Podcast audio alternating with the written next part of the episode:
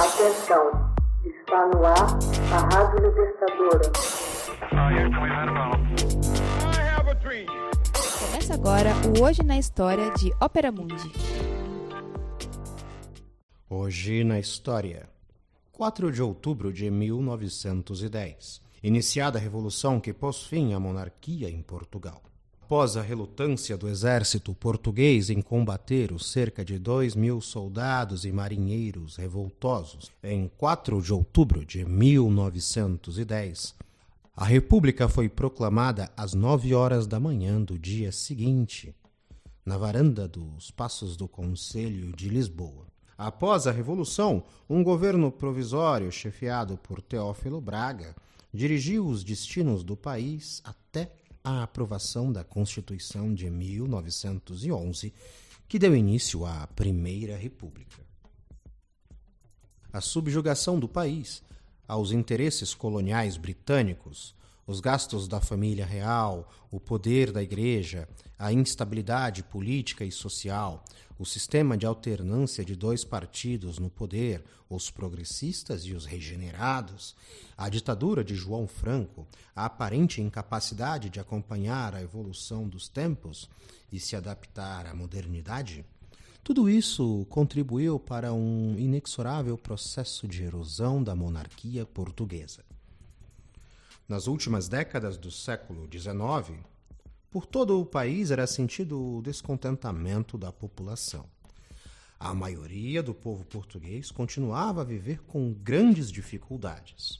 Os pobres, operários, agricultores e outros trabalhadores rurais estavam cada vez mais pobres, e só os que já eram muito ricos conseguiam aumentar a sua fortuna. Os sucessivos governos da monarquia liberal mostraram-se incapazes de melhorar as condições de vida da população e em 1876 formou-se um novo partido, o Partido Republicano. A hostilidade contra o regime monárquico e a propaganda das ideias republicanas nos jornais e revistas foram crescendo. Em 31 de janeiro de 1891, deu-se no Porto a primeira revolta armada contra a monarquia, que teve apoio de alguns militares e de muitos populares.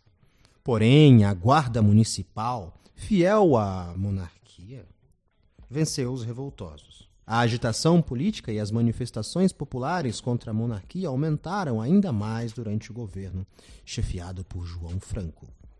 No dia 1 de fevereiro de 1908, em Lisboa, dá-se um atentado contra a família real portuguesa. São assassinados o rei Dom Carlos e o príncipe herdeiro, Dom Luís Felipe I. Em decorrência, foi aclamado rei Dom Manuel II, que tinha apenas 18 anos. O jovem rei procurou o apoio de todos os partidos monárquicos, mas mesmo assim não conseguiu que os republicanos desistissem de acabar com a monarquia em Portugal. A Revolução Republicana inicia-se em Lisboa na madrugada do dia 4 de outubro de 1910. O movimento revolucionário partiu de pequenos grupos de conspiradores, membros do exército e da marinha, oficiais e sargentos, alguns dirigentes civis e um grande número de populares armados. Apesar de alguma resistência e alguns confrontos militares, o exército fiel à monarquia não conseguiu organizar-se de modo a derrotar os revoltosos. Na manhã de 5 de outubro de 1910, José Relvas e outros membros do diretório do Partido Republicano Português, à varanda da Câmara Municipal de Lisboa e perante milhares de pessoas, proclamam a República no mesmo dia, o rei Dom Manuel II e a família real embarcam na praia de Ericeira com destino a Gibraltar. Hoje na história. Texto original Max Altman. Narração José Igor. Edição Laila Manuelle.